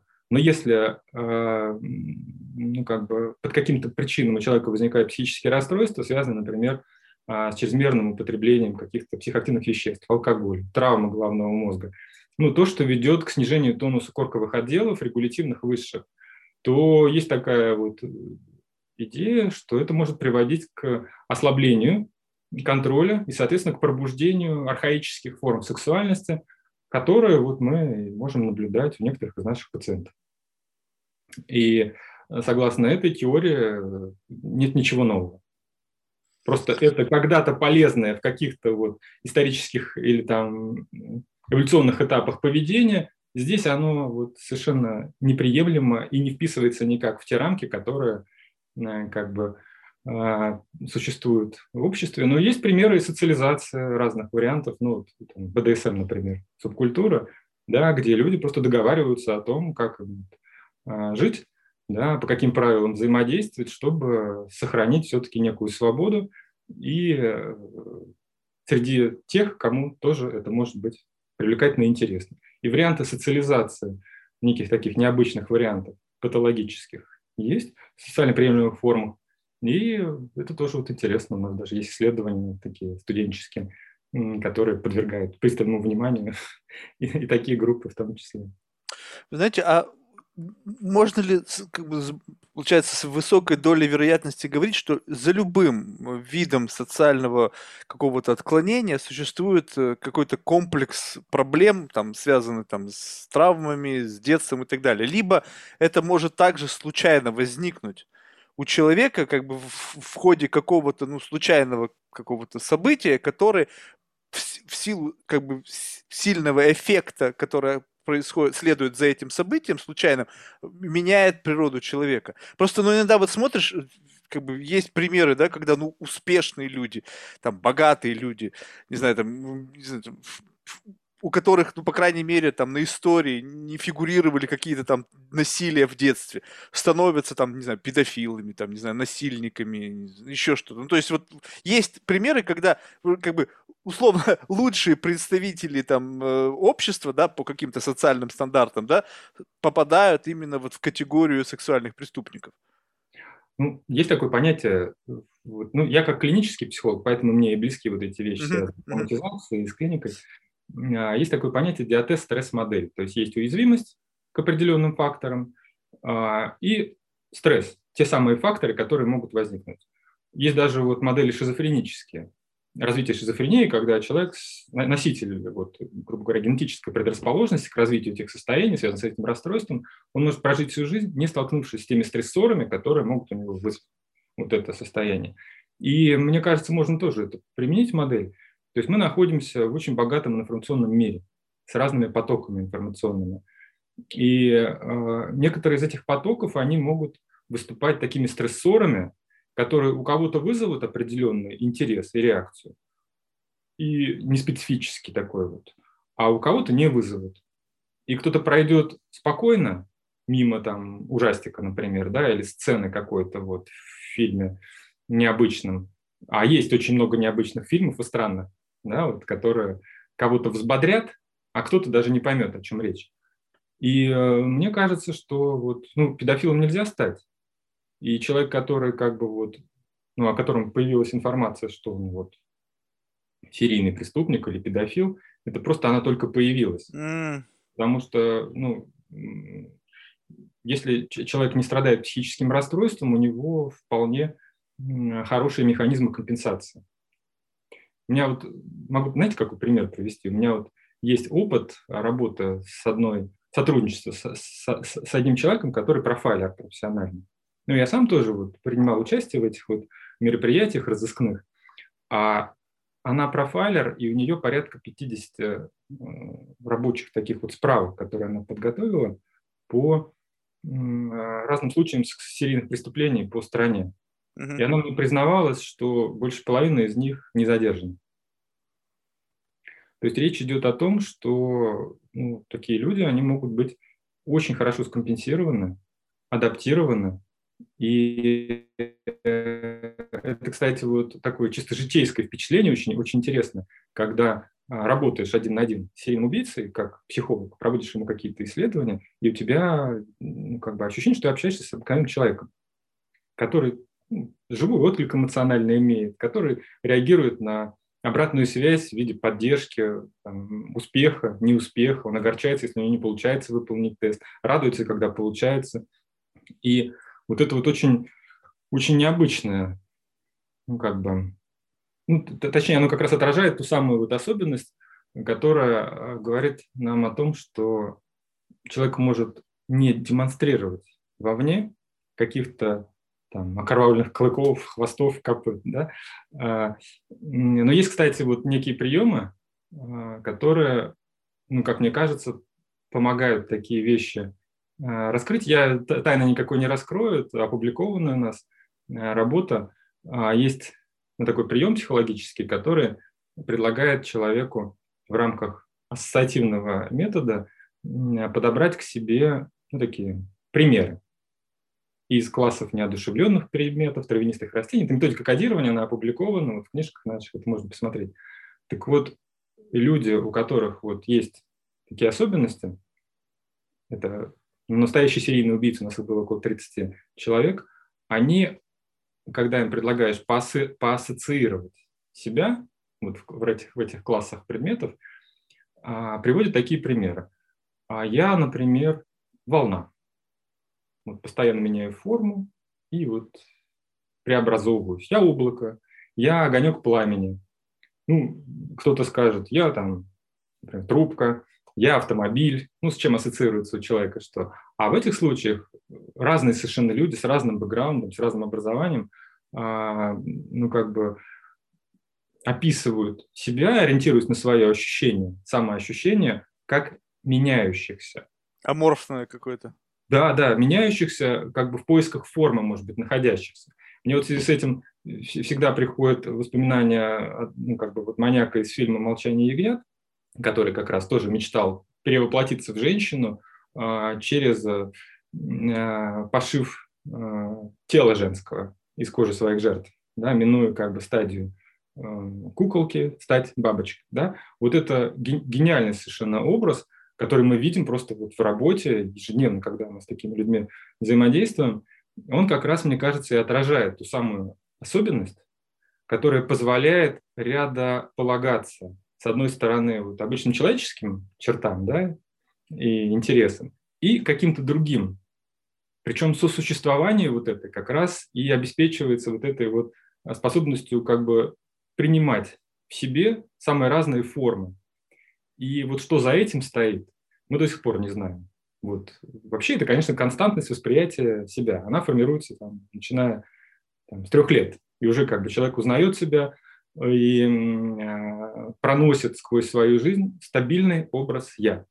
Здесь вот эта неполная константность или неконстантность может быть связана с тем, что э, как бы человек испытывает совершенно необычные состояния, которые которыми управлять сам не может, с которыми ему очень сложно взаимодействовать, и они таким образом как бы расшатывают его привычный взгляд на себя, включают в него какие-то новые элементы, и, возможно, возможно, как раз вот это и позволяет им мимикрировать и быть такими, может быть, незаметными в обществе, и долгое время до раскрытия, например, их каких-то интересов, особенностей, ну, как бы вот производить впечатление вполне приличных людей, адаптированных социально ну, как бы, нормативным, социально-нормативным поведением. И очень много есть примеров таких вот преступников сексуальных, а, не будем им рекламу создавать, по которым как раз вот именно такие, такие отзывы существуют, и жертвы, садясь к ним в автомобиль, например, даже не подозревали, что перед ними какой-то вот маньяк. Да? И вот эта вот особенность мы ее ну, как бы подсмотрели в «Молчании ягнят» и э, вот просто вот выделили как элемент в нескольких методиках, и это описано, и это работает, и это является там, таким как бы кирпичиком э, в симптомокомплексе э, таких вот людей. Ну, «Молчание ягнят» он был несколько фриканутый, то есть его немножко все равно показали, что у него что-то есть такое даже как бы... Он гротескный, да. Да, ну это... А вот, э, знаете, тут такой, можно сказать, личный вопрос. Вот когда приходилось работать с такими людьми? Ну вот, то есть есть профессиональная да, сторона, а есть как бы ну, общечеловеческая. Вот как это как-то происходит, это, как это тоже некий уровень профдеформации, когда вы просто выключали ваше персональное отношение к содеянному и просто вот работали исключительно на вот профессиональном движке. Вот как это ну, не причиняет какого-то ну, внутреннего травматизма, когда ты вот ну, просто вынужден по роду деятельности сталкиваться с такими людьми, пытаться разобраться в их мотивах, поскольку последствия это ляжет в основу как бы дальнейшего изучения этой всей истории. Но все равно, вот, все равно это же есть какой-то некий элемент сопереживания, какой-то там эмпатии к жертвам и так далее. Вы знаете, речь идет о копингах профессиональных, то есть о стратегиях совладания, которые профессионалы в этой области используют и нарабатывают. Я знаю людей и психиатров, и психологов, которые, попав в эту тему, ну, как бы выходили из нее, потому что это невозможно было для работы, потому что это ну, очень, очень сильный дистресс. Работая с такими людьми, каждый день ты увеличиваешь концентрацию э, на очень, очень странных и неприятных и негативных элементов в своей жизни – и, конечно, вот вы, наверное, смотрите сейчас на меня или слушаете и пытаетесь подсмотреть, а нет ли что-нибудь? Нет, ну, абсолютно нет. Я могу сказать, что на самом деле у меня первый вот опыт был такое посвящение, наверное. Мне предложили, ну, мои кураторы, кто меня вводил в профессию, почитать материалы уголовного дела. Это был двухметровый маньяк, педофил, который убил на стройке двух девочек маленьких. А там в уголовном деле фотографии, описание. Я очень себя плохо помню к концу вот, э, работы с этим делом, и когда я уже сидел с этим человеком, я помню, что я вообще даже ну, не помню, о чем я его спрашивал, потому что я был в шоке. Это было очень сильное впечатление. Одно дело, ты это по телевизору видишь, другое дело, вот конкретно реальное дело, расследование, и сидит перед тобой этот человек, также испуганный, который ну, в общем, я помню, я завалил просто это исследование, я с ним не справился. И это было для меня очень таким поучительным опытом а, по, ну, как бы, по тому, чтобы принять решение, стоит ли мне этим дальше заниматься. И а, ну, я воспринял это просто как вызов некоторый для себя. Я думаю, многие эксперты, которые остаются вот в такой сфере, они ищут способы преодоления. И у меня было такое правило после этого пациента никогда ну, как бы не углубляться в материалы уголовного дела как бы до контакта с ним. То есть mm. я могу понять, как бы, о чем речь. Но я для себя такую вот придумал игру, работая полтора-два часа с этим человеком, попытаться понять про него все, что вот можно понять, несмотря на то, что он такой, может быть, скрытный. И попытаться догадаться, что у него было, какое поведение. Вот эта вот познавательная мотивация – на самом деле она превратила вот эту вот действительно очень стрессовую ситуацию а, в своеобразную головоломку, в игру, в которой как бы я ну, как бы охотник да, или исследователь, который должен понять, о чем идет речь. Да? И результатом вот этой вот установки как раз и появилось то, что мы научились э, как бы вот определять признаки самых разных состояний, связанных с сексуальностью, еще не, не, не знакомясь с материалами уголовного дела, по тому, как бы вот, как ведет себя человек, как он отвечает на вопросы, как он заполняет определенные методики, тесты. И это спасло вот меня профессионально в этой области. И даже когда мы занимаемся ну, профайлингом, да, составлением перспективного портрета, а, здесь тоже возникают вещи, похожие на, на азарт охотника, исследователя, который по тем крупицам, которые известны, по э, тем реконструкциям поведенческим, которые делает следователь, попытаться понять, а, ну, что общее есть в серии, какие есть а, возможные движущие элементы, какие есть механизмы там, психологические, психопатологические, а, есть ли здесь там, вариант именно сексуальной девиации, или это имитация, например. Да? И это, оказывается, может быть очень увлекательно. Страшно, страшно увлекательно. И это, это как бы вот, ну, один из вариантов копинга. Я думаю, нестандартный может быть вариант, потому что каждый человек, который в этой теме окажется, ему придется свои какие-то копинги вырабатывать. Но мой вот так получилось, что ну, мне не хотелось отступать, потому что попасть в такую клинику, в центр сербского, в лабораторию судебной психологии, куда направляются маньяки со всей страны, да, и уйти, испугавшись, ну, как-то было, ну, как-то не, неинтересно. И, в общем, получилось так, что вот я научился с этим как-то взаимодействовать, и это принесло какую-то пользу. Те методики, которые мы разработали, они опубликованы в книге «Судебная сексология», которая пережила уже второе издание, и в которой есть как раз вот основные наработки наши и по криминальному профайлингу, и по работе с потерпевшими, по работе а, с обвиняемыми, со свидетелями, схемы экспертного исследования, взаимодействия специалистов. И э, вот, ну как бы, я, я бы так сказал, знаете, что э, вот когда как обыватель с этой темой знакомишься, действительно даже не знаешь, как бы, как к этому относиться, и хочется вот, ну если ты не жертва и не маньяк, да, как-то спрятаться и уйти. А ну, как бы с помощью вот тех методик, которые мы применили, разработали, можно на эту реальность смотреть, ну не скажу, что безопасности, но с интересом. Потому что когда ты понимаешь механизмы вот этого поведения, когда из такого вот страшного, пугающего, чрезвычайно неприятного, оно становится ну, предсказуемым, понятным, а, управляемым, и есть случаи даже вот по несостоявшимся криминальным эпизодам, когда понимаешь, почему, например, преступник отпускает какую-то жертву или даже вот, ну, как бы не подходит кому-то только потому, что вот триггер не тот. Не так вот прядь волос упала, не тот взгляд, не то движение. Десятки таких случаев есть. И когда ты это понимаешь, то ты испытываешь ну, такое интеллектуальное удовлетворение от того, что да, вот пазл здесь вот не сложился, а там, к сожалению, сложился, и поэтому надо с ним разобраться и понять как бы степень контроля и механизмы, которые, вот, если даже они непонятны, то разобраться с ними. И это такая, может быть, действительно увлекательная история. Ну и есть примеры как раз таких вот, и, и сериалы есть замечательные, и есть фильмы, где как раз вот некие талонные образцы показываются такой работы. Это действительно интересно.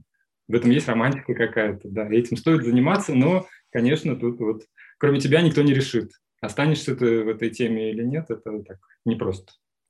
А вот, ну, можно как-то классифицировать вот этих вот людей? Ну, вот просто мне интересно, вот, э, ну, там, условно, там, злой гений, там, заблудшая овца, либо просто, там, не знаю, какой-то просто больной человек. Вот э, это, это, как бы, ну, есть вот такое подразделение, и, и э, сталкивались ли вы вот как раз-таки вот с людьми, чье мышление как раз-таки соответствовало, возможно, такому какому-то моему только что придуманному определению, как злой гений, когда ты общаешься с, вот, с преступником, и ты понимаешь, насколько вот цинично и гипертрофировано вообще его отношение к существующему миру. Ну, с больными понятно, с людьми, которые там как-то получили какие-то травмы, и, ну, там, не знаю, там, либо психически неуравновешенные, и они там так или иначе вышли на этот путь. Ну, в общем, плюс-минус более-менее понятно. Но когда человек срежиссировал себе мир, в котором он, грубо говоря, вот считает, что он как бы доминирующий там по тем или иным характеристикам там интеллектуальным или еще каким-то,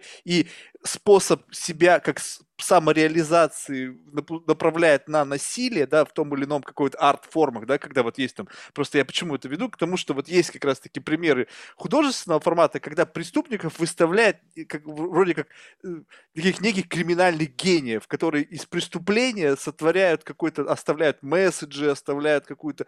Это вот в реальности приходилось с этим сталкиваться, либо это просто все художественный фильм с целью привлечь внимание телезрителей? Ну, Давайте так, если речь о классификации изначально, да, вопрос, как их можно разделить, действительно, это вот классификация американских исследователей, это Дуглас и его школа, э, школа профайлинга, э, которые э, выделили такую диаду организованных и неорганизованных преступников. Но это действительно как бы дихотомическая система, она лежит в основе очень многих систем как бы в разных странах профайлинга. И организованные преступники – это как раз вот к ним можно, наверное, отнести того самого злого гения, которого вы упоминаете. То есть это человек с образованием, это может быть статусно, это человек, который очень хорошо все планирует, предвидит, просчитывает. И дезорганизованно – это, как правило, люди с психическими расстройствами, ситуативно откликаемые, те, кто, а, чей, у кого преступный замысел может возникать ситуативно. Да, вот, вот, а, и там, и там сложности с профайлингом, потому что попробуй спрогнозируй ситуативного, да, спровоцируй, и какой ценой – и попробуй вот опереди подсказку вот и вход вот этого вот организованного злого гения. А, и есть разные классификации, например, в российской там, литературе есть классификация там, серийник, силовик, ситуативник, близкая, наверное, к этому, да, тоже вот. Но классическая, самая вот оптимальная, организованная, неорганизованная, она самая, наверное, правильная, потому что она сразу вектор а, как бы разных э, профилей разделяет.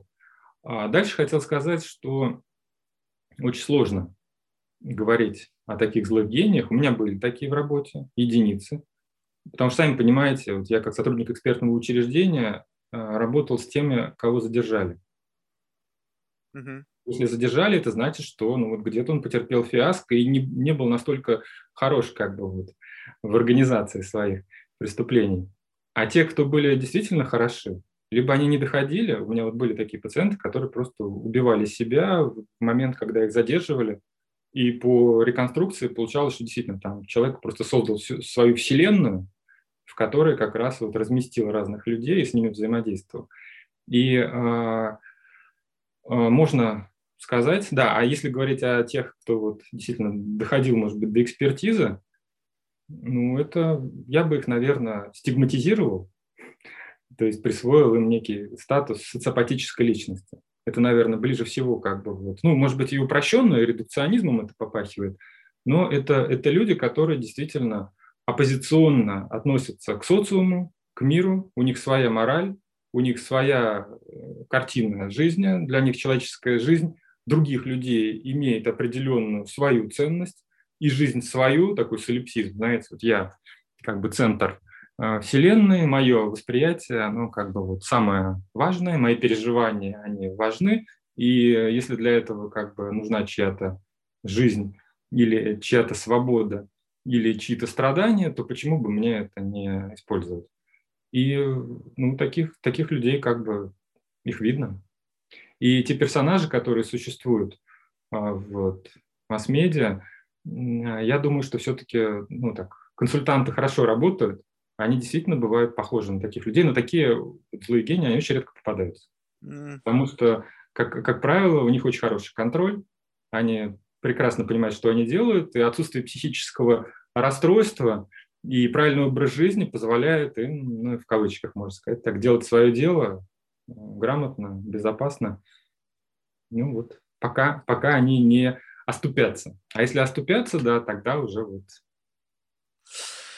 знаете, ну вот в завершении мне бы вот хотелось просто услышать ваше мнение о том, а, а, ну, понятно, что это в какой-то мере будет несколько спекулятивно, да, но вот если говорить о том, что мы сейчас как бы наблюдаем некое изменение общественного устройства, ну, в силу там технологическое какое-то изменение, там, в силу, не знаю, просто перехода, может быть, на некий действительно иной уровень сложности.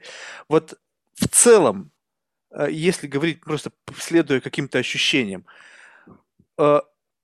градус вот психического здоровья, опять же, вот именно в этой среде, там, в сфере преступности, там, сексуального характера, э, проблем, э, вытекающих из каких-то гендерных вот этих вот самоопределений, их станет больше либо мы как-то ну, постепенно человечество начнет как бы выравниваться, и как раз таки инструменты для саморегулирования, плюс те академические знания, которые ложатся в раннюю, как бы вот основу выявления на ранних стадиях вот людей с какими-то там возможными отклонениями, позволят как-то знаю, решить эту проблему, и в будущем все-таки меньше будет вот такого ужаса. Либо это с нами навсегда. Ну, знаете, если говорить о современных изменениях, да, с известными событиями связанными, то мне кажется, что два э, слова описывают то, что происходит. Это депривация, с одной стороны, а с другой стороны фрустрация. То есть депривация как лишение чего-то привычного для человека, важного, и дефициты, и переживания как бы вот неудовлетворение своих потребностей. И фрустрация как некое препятствие, возникающее на пути каких-то привычных форм поведения. Известно, что депривация сопровождается депрессией. Фрустрация сопровождается нередко агрессией, в зависимости, там, ну, там много разных вещей, которые могут это сопровождать. И ну, я считаю, что вот всплеск домашнего насилия, он был неизбежен в этой ситуации, потому что все-таки люди, находясь в условиях самоизоляции, они, ну, как бы, испытывая эти состояния, по сути, как бы переносят вот в свой ближний круг контактов все вот эти вот переживания, связанные с отчаянием, с, с опустошением, с депрессией, а, с а, крушением идеалов каких-то вот и крушением каких-то надежд в связи с этим. Поэтому здесь даже если не говорить о гендерно-специфическом насилии, а вообще как бы о насилии, это, это, эта ситуация, она, конечно, не отрегулирована, и прогноз тут плохой. То есть это ну, по закрытой статистике, я думаю, кто может сказать, они скажут, что я прав. Вот. Что касается ситуации, связанной с сексуальным преступлением, ну, скажем так, у нас появился давно уже интернет, да, виртуальная реальность, и, конечно, э, ну, как бы многое перешло туда. И сейчас уже не секрет говорить о том, что есть профайлинг э, как бы вот следов, которые оставляют маньяки в сети. Да, есть интересная работа как раз про это. Да, потому что они туда перебрались, соответственно, у нас, у нас то, тоже задача есть свои потому чтобы как-то с ними там разбираться. Вот. И, э, но интересно то, что вот когда я еще входил в эту тему, в статистику по сексуальным преступлениям, оказывается, что она стабильна. Статистика зарегистрированных сексуальных преступлений, она не зависит от смены формации, Интересно. Да, и доля, вот я анализировал тогда на несколько десятков лет статистику вот по нашей стране и по некоторым зарубежным странам, одна сотая доля процента по отношению к общему количеству преступлений.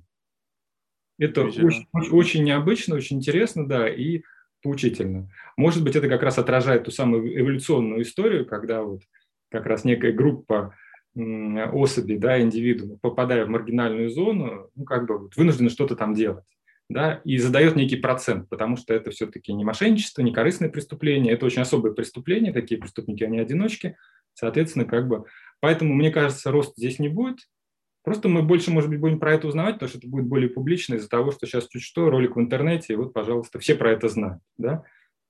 Это не очень, как бы, распространенные вещи, но, опять же, надо помнить, что по сексуальным преступлениям есть такая вещь, как латентность. Да, то есть не всякое сексуальное преступление, оно афишируется. И еще по книге классической Збигнева Старовича «Судебная сексология» есть такая информация, что латентность сексуальных преступлений там, от 15 до 80 процентов. На одно зарегистрированное приходится столько незарегистрированных. Ну, он там общую статистику взял, и там ситуация с педофилией, с эксгибиционистской активностью, самые разные. Поэтому тут вот скорее может быть а, ну вот я противоречивый на самом деле ответ вам дал, но это те проблемы. Не, но это очень любопытно. Да, которые, которые отражают нечто, а, что как раз вот ну, управляет этим поведением, этими преступлениями. Вот. Знаете, любопытно в каком плане, что вот с точки зрения эволюционной, это, знаете, как бы презервация зла в малых дозах для того, чтобы было понимание, вот что такое абсолютное зло. Вот оно культивируется именно с целью того, чтобы у людей не пропадало понимание, что вот есть вот и такой вариант насилия. То есть, как бы, чтобы это не стерлось э, окончательно, чтобы это не стало какой-то некой нормой. То есть не больше, не меньше, а вот этот вот процент, он Да. постоянно сохраняется. Да, ин- интересная, да, интересная вещь. Что ж, Николай, большое спасибо. Было, честно, безумно интересно. То есть, это как бы задали очень много таких интересных векторов поразмышлять. И вот в этом отношении, вот сейчас как бы такая очень важная миссия, это рекомен... мы всех наших гостей просим рекомендовать кого-нибудь в качестве потенциального гостя из числа людей, которых вы считаете интересным лично для себя. О, неожиданный вопрос. А можно я чуть позже вам? Вот, ну Да. сейчас хотя бы одного, а потом позже можете еще кого-нибудь. Не знаю, у меня есть замечательный однокурсник Алексей Попоглебский. А, Ну, я не знаю, вот откликнется он или нет. Ну, тут уж как бы как повезет. Да. Супер. Что ж, спасибо большое. Еще раз, как бы я хочу отдельно сказать спасибо за ваш вклад в изучение этого, потому что я понимаю, что, во-первых, это очень важно, во-вторых, действительно сопряжено с, с неким уровнем самопожертвования и постоянным копированием каких-то внутренних там переживаний, но в то же время вклад в изучение, я понимаю, очень важен в том плане, что это позволит в будущем поймать все-таки тех криминальных гениев, которые сейчас по тем или иным причинам уходят от правосудия, и вот, может быть, как раз-таки ранний профайлинг и вообще вот это все, все, весь тот вклад в науку, изучение этих э, проблем, они позволят более эффективно выявлять преступников, может, на ранней стадии.